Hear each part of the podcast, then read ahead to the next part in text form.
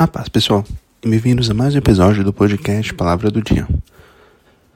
No episódio de hoje, eu gostaria de ler com vocês uma passagem que se encontra no livro de Apocalipse, capítulo 22, versículo 16, que diz assim: Eu, Jesus, enviei o meu anjo para vos testificar estas coisas nas igrejas.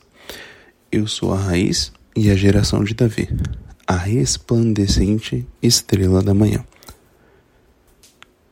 Uma coisa que me chamou a atenção neste versículo, inclusive existe uma música bem antiga que usa essa referência sobre Jesus, é o trecho final, no qual Jesus diz que é a resplandecente estrela da manhã.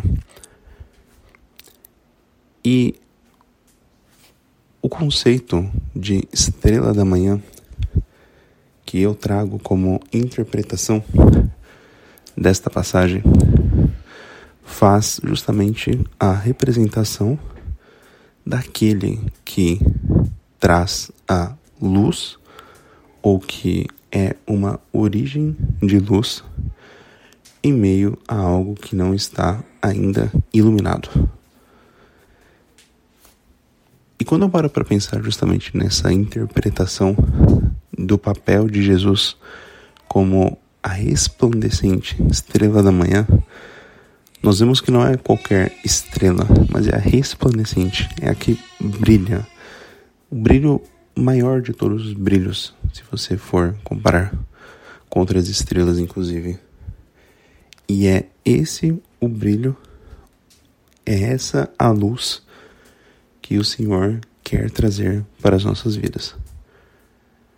Quando permitimos que Jesus faça morada em nós e aceitamos o convite da passagem que diz: Eis que estou à porta e bato, nós passamos a permitir que toda essa luz, toda essa resplandecência da estrela da manhã possa iluminar ou exercer uma influência sobre nossas vidas.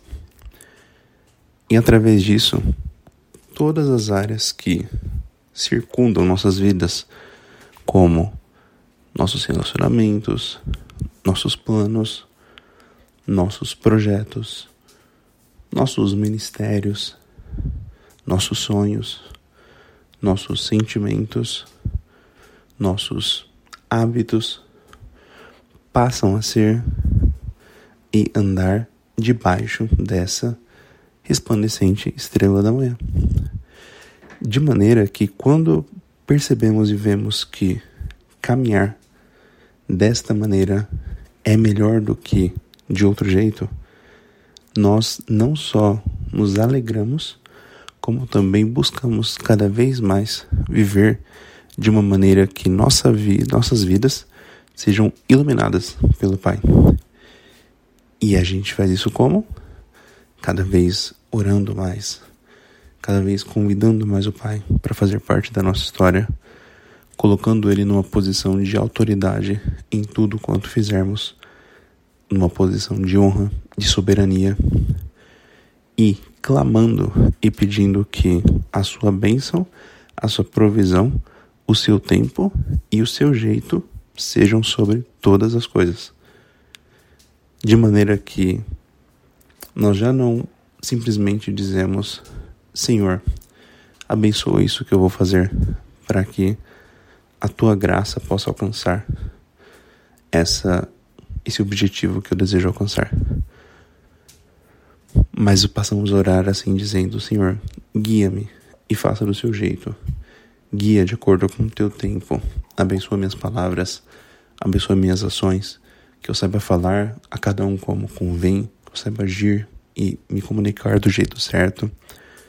Que tudo quanto eu fizer prospere, que as obras das minhas mãos prosperem e sejam abençoadas por ti, e que tu possas fazer infinitamente além daquilo que te pedimos ou pensamos, segundo o poder que nos opera, e que continue a nos guiar e a nos cercar com Sua presença, prosperando, abençoando e guiando em todas as coisas. E é essa a luz e a relação que o Senhor quer ter conosco.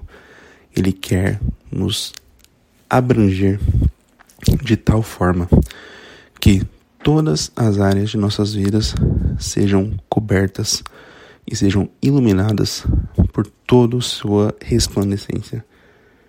Que tudo aquilo que somos, nada esteja oculto, nada esteja escondido dessa luz de Cristo que Ele tem para nós e que nós também possamos declarar: Maranata, ora vem, a nossa resplandecente estrela da manhã.